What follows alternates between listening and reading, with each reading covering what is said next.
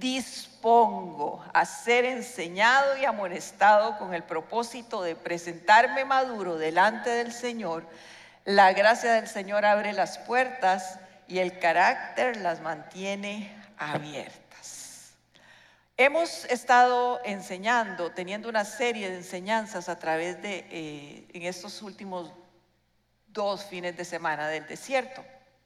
Esta es la tercera enseñanza que vamos a tener y todavía falta una más de la próxima semana.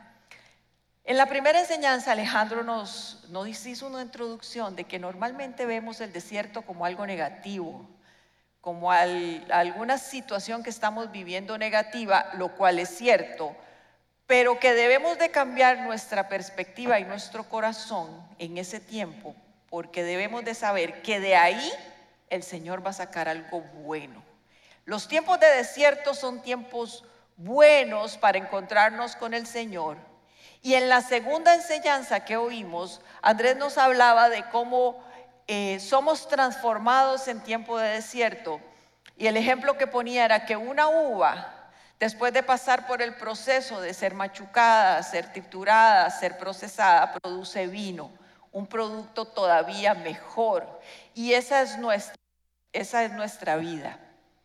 Nuestra vida es, pasamos por desiertos para obtener algo mejor, pasamos por desiertos para que el Señor en ese tiempo nos trabaje, nos transforme.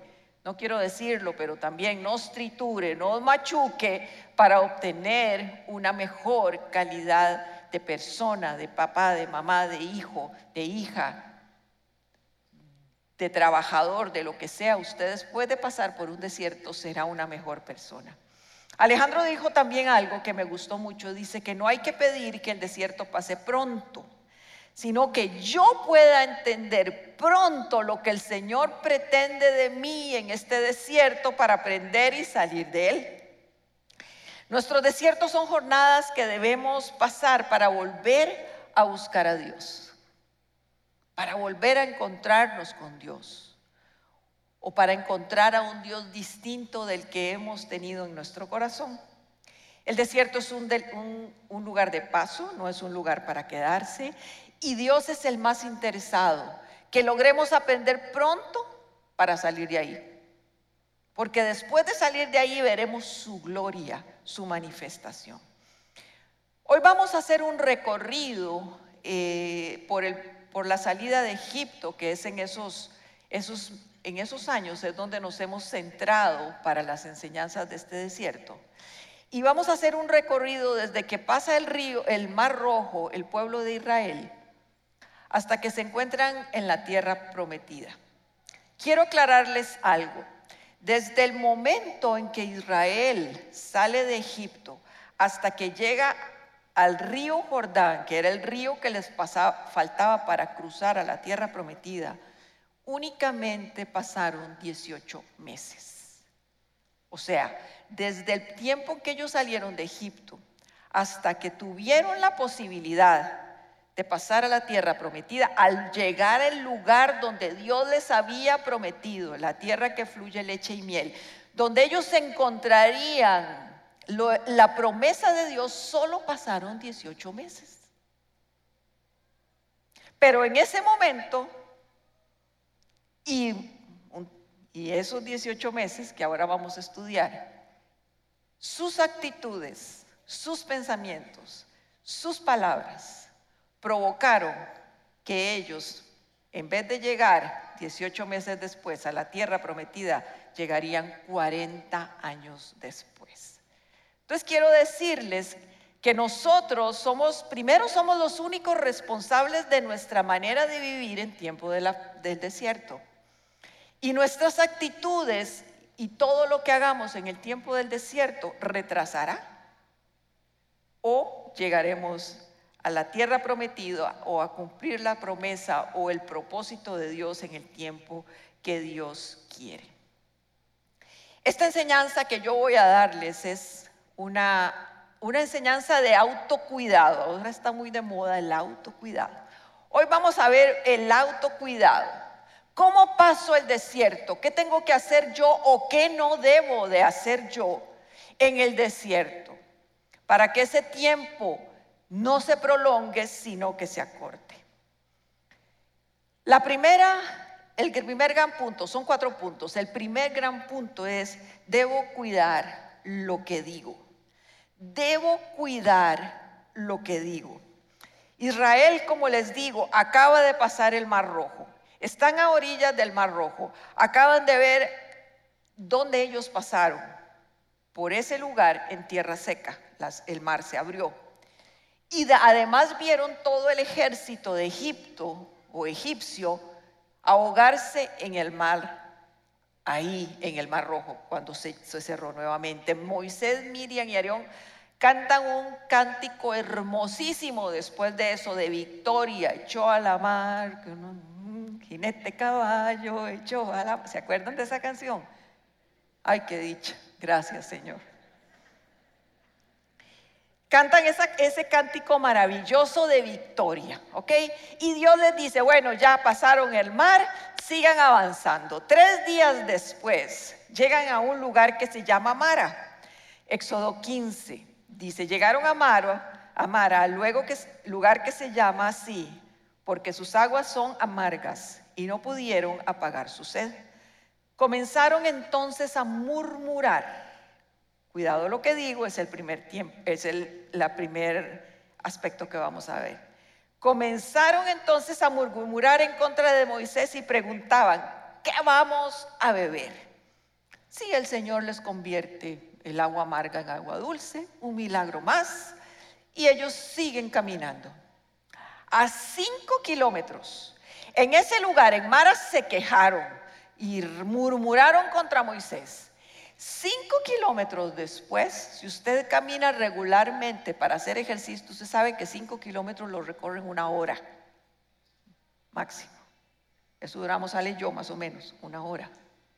Una hora después, estaban llegando a un lugar que se llamaba Elim. Era un lugar donde había 12 fuentes de agua y 70 palmeras mucho más, mucho mayor provisión de la que habían encontrado en Mara.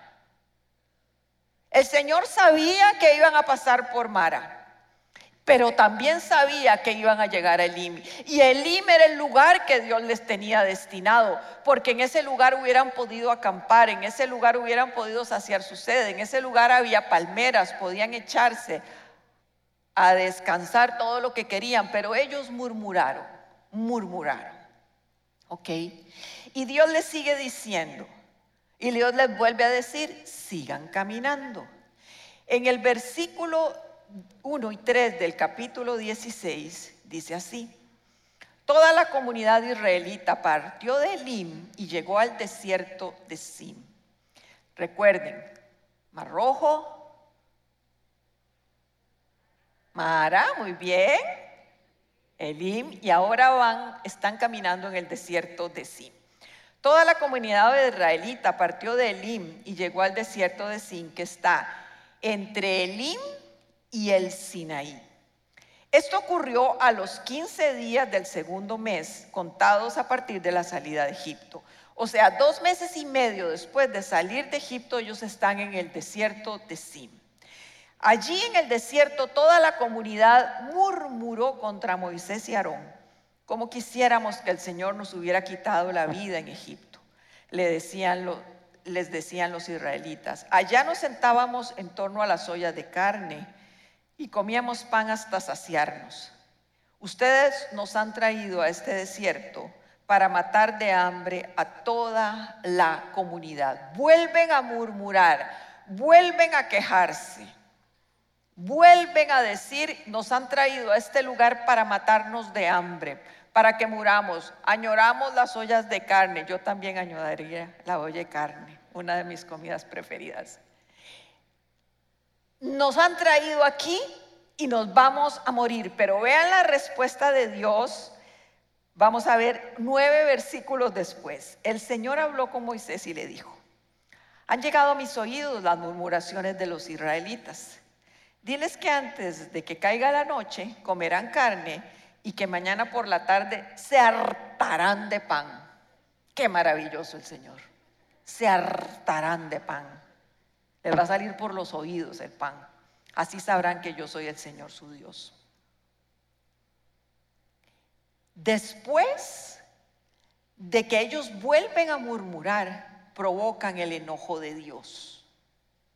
Y Dios está enojado. Hoy leí en el Salmo, no estoy completamente seguro si era el 95, donde dice que Dios pasó 40 años enojado con Israel por la murmuración, por la murmuración, por la queja. Si ustedes me dicen, bueno, después de este pasaje donde dice mañana comerán pan y codornices y todo eso, ustedes pueden pensar, bueno, en Mara se quejaron y tuvieron agua dulce. Y en el desierto de Sim también se quejaron y tuvieron codornices y maná. Bueno, no sale tan mal quejarse. ¿Verdad? No, no es tan mal, obtuvieron lo que quisieron, pero yo quiero preguntarles, ¿quieren ustedes recibir la bendición de Dios y la provisión de Dios por su queja y por su murmuración o por la confianza y la fe que tienen en Él?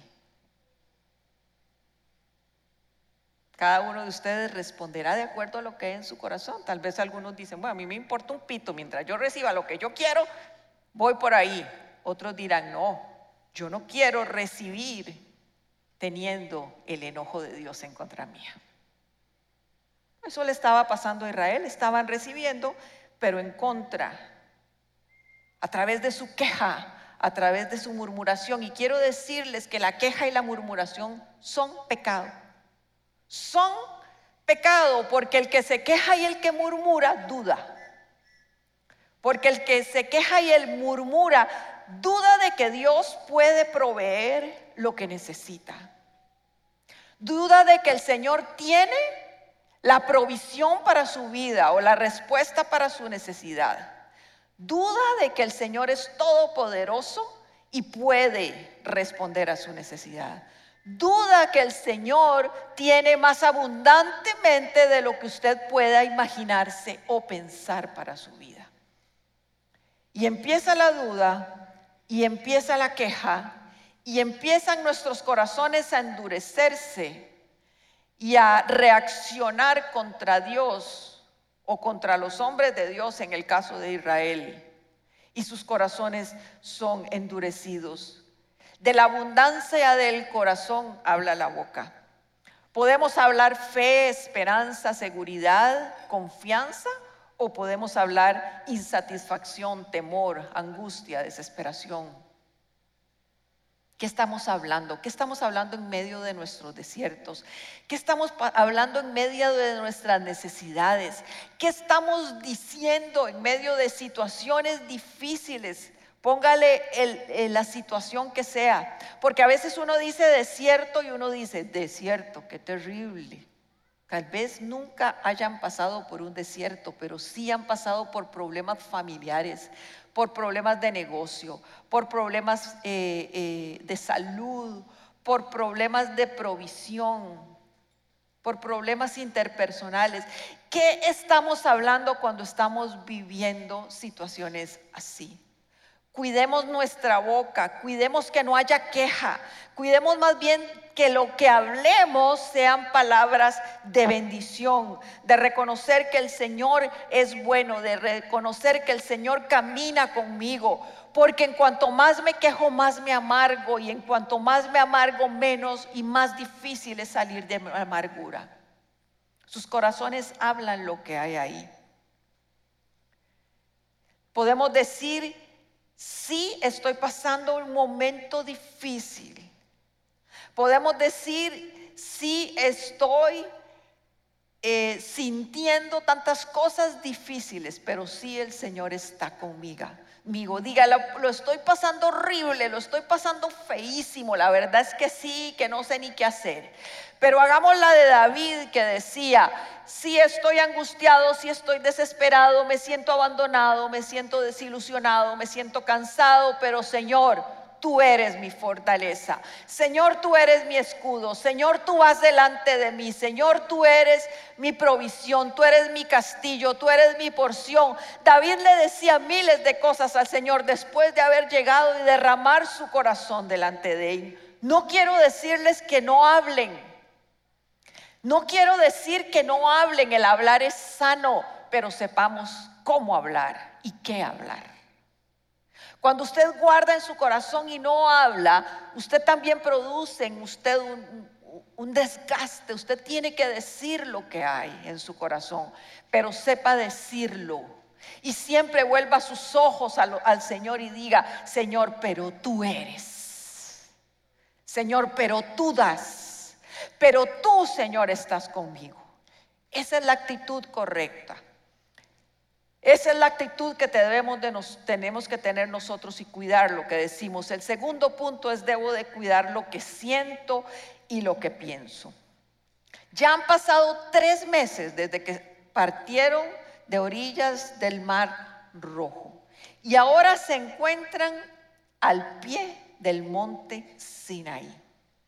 El lugar donde Dios le iba a dar a Moisés los diez mandamientos, todos los decretos, toda la ley de Moisés, todo el comportamiento, todo lo que debían de hacer, las fiestas que debían de celebrar, las vestimentas de los sacerdotes, el, diseño del tabernáculo, todo, absolutamente todo lo que Dios tenía de provisión para Israel, se lo iba a dar en el monte Sinaí. Y llegan ellos a ese lugar.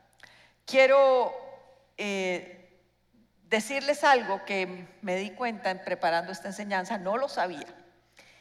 El monte donde Dios se le presenta a Moisés en una zarza ardiendo es el monte Oreb, que es el mismo que el monte Sinaí. O sea, donde Dios se encuentra, donde Moisés se encuentra con Dios en el tiempo en que él estaba exiliado, digamos, de Egipto, y Dios le habla y le dice, ve y saca a mi pueblo para, para rendirme culto. Están clamando por liberación de Egipto, ve y sácalos. Meses después, Moisés llega al mismo lugar y Dios le vuelve a hablar y a revelarse. Él puede ver como antes le había dicho, saca mi pueblo, y hoy estaba en ese lugar, en ese mismo lugar, ya con el pueblo, al pie de la montaña, cumpliendo el Señor la promesa que le había hecho a, Moisés. En Éxodo 19, 9.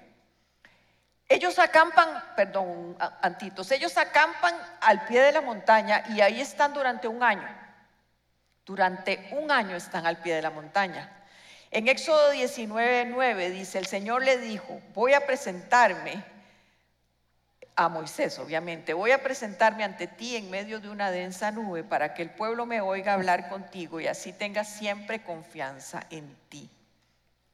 Dios tiene una maravillosa estrategia y Dios dice, ahora que ustedes están al pie del monte Sinaí, que es la montaña de Dios, o sea, es el lugar donde Dios se manifiesta, yo voy a ir, me voy a revelar de tal manera y voy a hablar de tal manera que el pueblo me escuche, el pueblo me, me oiga hablar y ponga confianza en ti, Moisés, porque realmente el pueblo no le conocía mucho.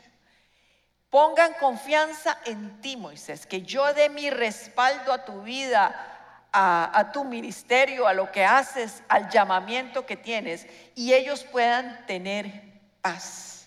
Pero vean el pueblo cómo reacciona. Éxodo 20 dice, 18. Ante ese espectáculo de truenos y relámpagos que era la manifestación de Dios, de sonidos, de trompetas y de la montaña envuelta en humo, los israelitas, temblaron de miedo y se mantenían a distancia. Así que le suplicaron a Moisés, háblanos tú y te escucharemos. Si Dios nos habla, seguramente moriremos. O sea, lo que Dios pretendió hacer con ellos que conocieran quién era y las manifestaciones maravillosas y gloriosas y el buen propósito de hablar de esa manera y que todo el pueblo escuchara la voz de Dios. Usted sabe el privilegio de escuchar la voz de Dios. Ellos dicen, no, no, no, no, no. Mejor que no nos hable. Nosotros no queremos oír esa voz. Nos da miedo. Sentimos miedo. Así que mejor habla tú con Dios y usted nos dice lo que nosotros tenemos que hacer. Sintieron miedo sintieron miedo. Ante la presencia del Señor sintieron miedo. Y deciden poner a Moisés de intermediario. Moisés, y, es que es, importante decirlo, estaban sintiendo algo que no era verdad. Estaban sintiendo algo que no era verdad. Le tenían miedo al Señor. Miedo a las manifestaciones de Dios. Y vean lo que, lo que Moisés sube 40 días al monte Sinaí y está en la presencia del Señor. Pero ellos sentían miedo, zozobra, incertidumbre. ¿Ok? Pero a pesar de eso, y ellos decían, Moisés, ahora vamos a ver el texto, pero decían, Moisés seguramente se murió 40 días, no sabemos qué se habrá hecho este Moisés. Eh, ¿qué vamos a hacer nosotros? Y en medio de eso, de, que, de lo que ellos sentían, que eran mentiras, porque pensaron que hasta Moisés se había muerto, ellos estaban equivocando porque lo que estaban haciendo era poniendo atención a mentiras, a sus sentimientos, les estaban engañando, sus sentimientos les estaban engañando, les llegó, les llegó, sus sentimientos les llegaron a engañar de tal manera que decían, Dios nos abandonó, Dios se alejó de nosotros. Pero a ver, si la presencia de Dios era visible en el monte Sinaí. El monte de Sinaí, el ardía porque era la, estaba la presencia de Dios, pero ellos sintieron temor. En el capítulo 32 dice, al ver los israelitas que Moisés tardaba en bajar, fueron a reunirse con Aarón y le dijeron, tienes que hacernos dioses que marchen al frente de nosotros, porque a ese Moisés que nos sacó de Egipto no sabemos qué pudo haberle pasado. ¿No era verdad? Sus sentimientos los estaban engañando. ¿Qué sentimos en medio de la prueba, en medio del desierto? Ponga atención a sus sentimientos porque el enemigo nos engaña fácilmente con lo que sentimos. Y este último pasaje que les, les menciono, se los traigo por lo siguiente. El pueblo empezó a dudar de Moisés, empezó a dudar de Dios, empezó a murmurar, empezó a decir, ¿y qué decisión toman? Haznos un becerro de oro para que lo adoremos. Y no lo leo, pero después de construyeron el becerro de oro y empezaron a adorarlo, empezaron a decir que ese diosecillo, ese bichillo que habían hecho, no, así no lo dijeron, así lo digo yo, ese bichillo que habían hecho era el que los había libertado de Egipto. Qué error más terrible.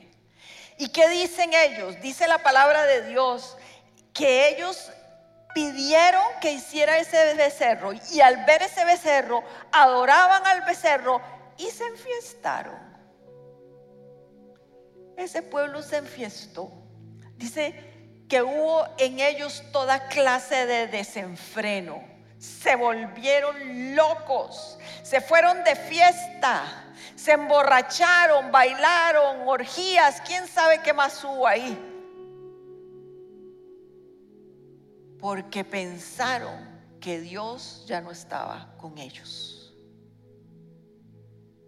¿Nos ha pasado eso alguna vez? Hemos estado tan cansados, hemos sentido tanto abandono, tanto dolor en nuestras vidas que hemos decidido darnos vacaciones de Dios. Vacaciones de Dios. Ellos era lo que estaban haciendo, cambiando lo eterno por lo pasajero. Estoy tan cansada de luchar tanto, yo no me merezco nada de esto que estoy viviendo, estoy agotada, cansada o cansado, yo estoy hablando de mí mismo que no sé qué hacer. Yo necesito un descanso de todo esto. Necesito salir de toda esta circunstancia que estoy viviendo. Y entonces empiezo a cambiar las verdades de Dios por mentiras del diablo. Y empiezo a decir, estoy cansado o cansada, pero yo necesito darme un descansito. Y un descansito es volver a las cosas que habíamos dejado de hacer porque el Señor nos había apartado del pecado. Y entonces dicen, bueno, es que la verdad es que ya no aguantaba más. Y ese descansito que nos estamos dando, llámele como usted quiera, porque para unos puede ser una borrachera o unas borracheras. Para otros puede ser irse con alguien, infidelidad. Para otros, tantas ideas como personas hay aquí. Pero entonces cambiamos la relación que tenemos con Dios por lo pasajero. Por lo que lo que va a hacer es darnos un descanso temporal, pero que después vamos a hacer así. Un becerro de oro. Estaban cambiando al Dios de la creación por una estatuita. Estaban cambiando aquel que abrió el mar rojo por un becerrito de oro. Estaban enfiestados temporalmente el dolor y la tristeza se les quitó, pero después vuelven a la realidad. Usted y yo hemos hecho eso muchas veces, volvemos a la realidad Volvemos y decimos, Señor, ¿qué me pasó? Enséñame. Enséñame a confiar en ti en todo momento. Estas cosas que vivimos, que pensamos, que sentimos y que decimos, alargan nuestro tiempo en el desierto. El problema no es sentirse abatido en los, en los momentos de, dificultad. El problema igual es qué hago con, con sentirme así. ¿A dónde llevo ese sentimiento? ¿A dónde llevo lo que cargo adentro? Probablemente Moisés sintió enojo muchas veces. Se enojó muchas veces. Se desesperó. Estaba harto del pueblo con toda la razón. Hasta el Señor estaba harto, ¿cómo no está harto Moisés? Pero Moisés siempre volvió a él. Moisés sabía que lo que sentía tenía que llevarlo a los pies del Señor. Tenía que llevarlo a los pies. Él sentía esas cosas, eran reales. Pero no se quedaba con ellos, sino que alzaba los ojos a los montes de donde venía su socorro alzaba los, montes, los ojos a los montes donde sabía que el Señor le respondería, sabía que el Señor le entendía, sabía que Él tenía planes buenos para su vida y nosotros debemos hacer lo mismo. No importa lo que usted sienta, llévelo a la presencia del Señor. Cuídese, cuídese. Cuídese, usted es el único responsable en el tiempo del desierto de alargar su tiempo de prueba. Usted es el único responsable de aprender pronto lo que el Señor quiere enseñarle. Olvidémonos de darnos vacaciones de Dios. Eso es lo peor que podemos hacer porque volvemos a ser los que éramos de donde el Señor nos sacó.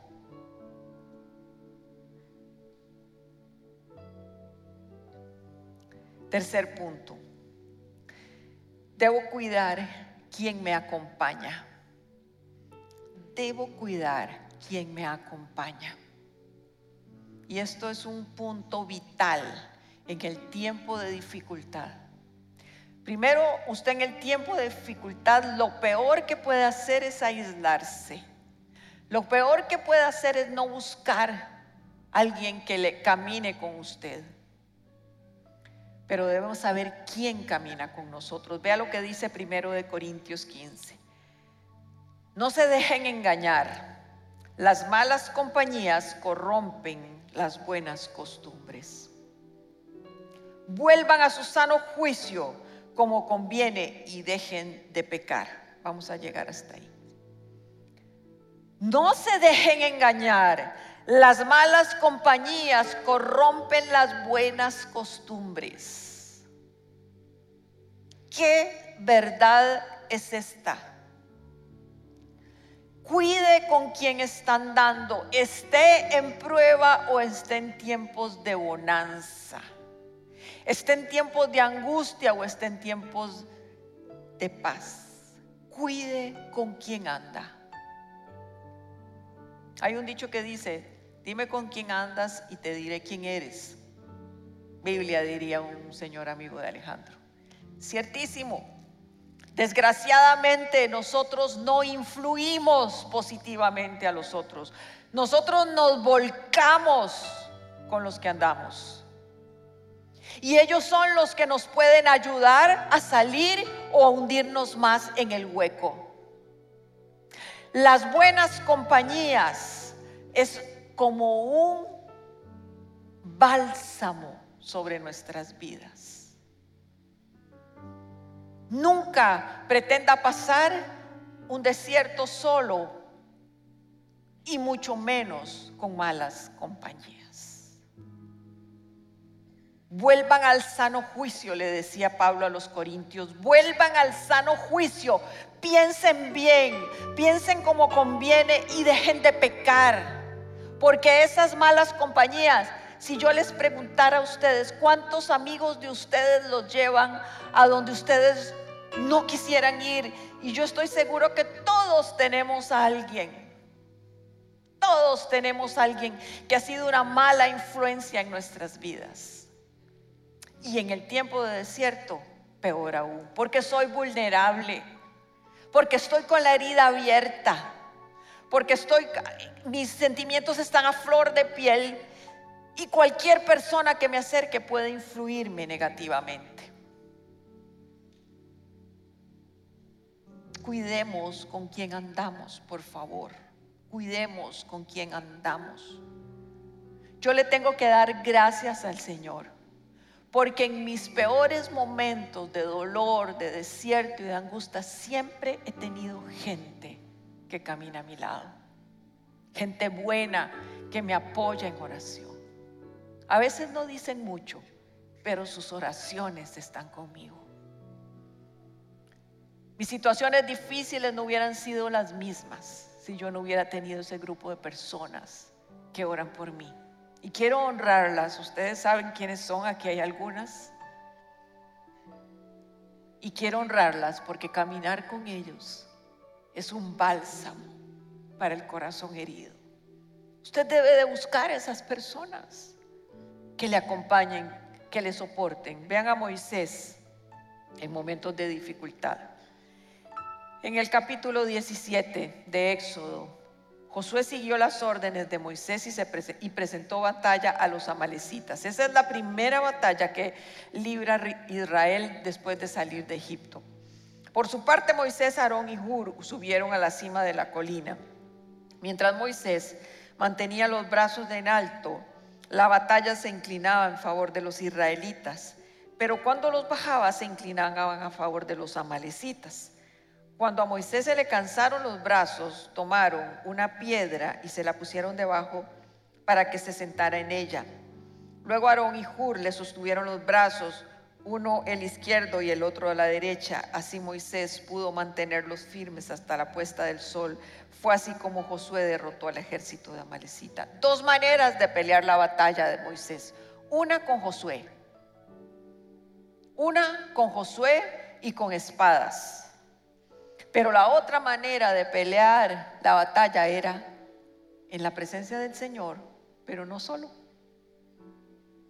En la presencia de Dios, pero no solo, acompañado. Acompañado de dos hombres que cuando él se cansaba le levantaban los brazos, que cuando él se cansaba mantenían sus brazos en altos porque la victoria del pueblo dependía de dónde estaba Moisés, dónde tenía su confianza y dónde tenía sus brazos. Pero quiero rescatar algo más. Ellos no solo le levantan los brazos, ellos le traen una piedra para que él se siente. Efectivamente, cuando nosotros tenemos personas adecuadas para pasar el desierto, vamos a tener descanso. Es tiempo donde me, me, ponen un asiento y yo puedo descansar. No solo me mantienen pegados a Dios, sino que mi cuerpo descansa. ¿Tiene usted personas así? Y si no las tiene, por favor, búsquelas. No son muchos. No son muchos. Pero los que van a estar para usted van a ser suficientes. El tiempo del desierto no se pasa solo. Y el cuarto punto para ir terminando. Debo cuidar lo que hago. Lo que hago. Y esta, esta porción, ese segundo punto lo, lo digo y el Señor me puso en mi corazón que lo dijera de la siguiente manera. Mucha gente está pasando por desiertos, por dificultades y se ha paralizado. Se ha paralizado y ha decidido no hacer nada. Hay un pasaje en el Salmo 46, 10 que no está en las pantallas, que dice, estad quietos y conoced que yo soy Dios. Y he oído gente que dice, estad quietos, yo haré, lo cual no dice la palabra. Dice, estad quietos y reconoced que yo soy Dios. Muchas personas se excusan en ese versículo diciendo, estad quietos. Pero el sentido de esa expresión, estad quietos, no significa no haga nada. Significa, en medio de su situación, tenga paz y quietud en su corazón. Esté confiado. El Señor no nos manda a no hacer nada. Señor nos manda a ser diligentes, a ponernos en la brecha, a hacer, a hacer, a ordenar, a cambiar, a transformarnos, no estar quietos, no estar paralizados, no estar quietos en el, en el sentido que todos lo entendemos así. No voy a hacer nada, no voy a hacer nada lo que el Señor me, le dice es, en medio de lo que usted está viviendo, tenga fe, tenga confianza, yo le daré paz y verán que yo soy Dios. Qué diferente, ¿verdad? Porque puedo estar diciendo, no voy a hacer nada, lo cual es muy cómodo, muy fácil, facilísimo. Tengo problemas matrimoniales, no voy a hacer nada porque el Salmo 46 dice, estad quietos y reconoced que yo soy Dios facilísimo, pero el Señor no nos manda eso. Nos manda que en medio de su situación matrimonial esté confiado, su confianza esté puesta en Él y tenga paz. Eso es para alguien.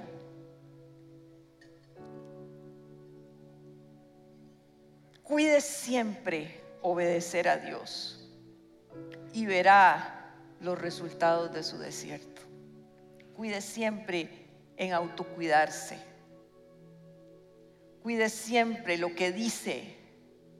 Cuide siempre lo que siente. Cuide siempre de quien se rodea. Y cuide lo que hace. Porque de eso obtendrá buenos resultados. ¿Y qué pasa si usted dice, bueno, es que ya, ya me equivoqué, desde el punto 1 hasta el punto 4. Ya metí la pata por todo lado. El Señor es un Dios de nuevas oportunidades. Y esto es para que usted diga, he metido las patas hasta lo más adentro, pero a partir de hoy voy a levantar mis ojos a los cielos. A partir de hoy voy a cambiar mi actitud. A partir de hoy mi queja se volverá en alabanza. Mi pensamiento se volverá en seguridad de que Dios está conmigo. Desecharé todas aquellas amistades que me acompañan en este tiempo y buscaré a alguien que sea mi Aarón y mi Hur. Y empezaré a ser diligente. A partir de hoy, quiero decirles que el Señor les está dando una oportunidad para que su desierto se termine pronto. Así como Israel llegó a los 18 meses y no pasaron, que lleguemos nosotros a esos 18 meses, que a veces son menos, pero bueno, a ese tiempo y podamos pasar. Confiemos en el Señor, Él está con nosotros y démosle gracias.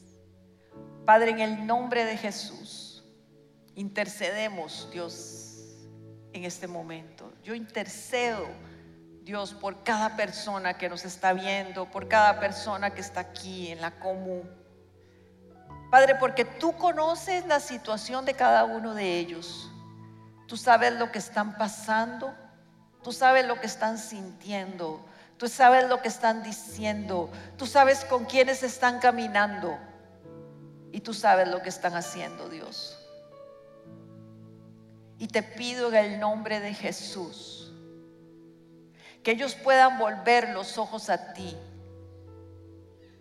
Que ellos, Señor, con un corazón humilde reconozcan que se han equivocado y que vuelvan sus ojos a ti. Señor, porque tu palabra dice que cuando llegamos con un corazón humillado y arrepentido, tú echas nuestros pecados al fondo del mar y no te vuelves a acordar de ellos. Yo pido, Dios, que esa verdad de tu palabra sea sembrada en nuestros corazones y que sepamos, Señor, que si tomamos la decisión de empezar a hacer las cosas diferentes, tú te olvidarás de las cosas en las que nos hemos equivocado. Señor, yo te pido que nos des fortaleza a todos porque tú sabes que somos débiles. Que nos des fortaleza, Señor, para hacer las cosas como tú nos has mandado hacer.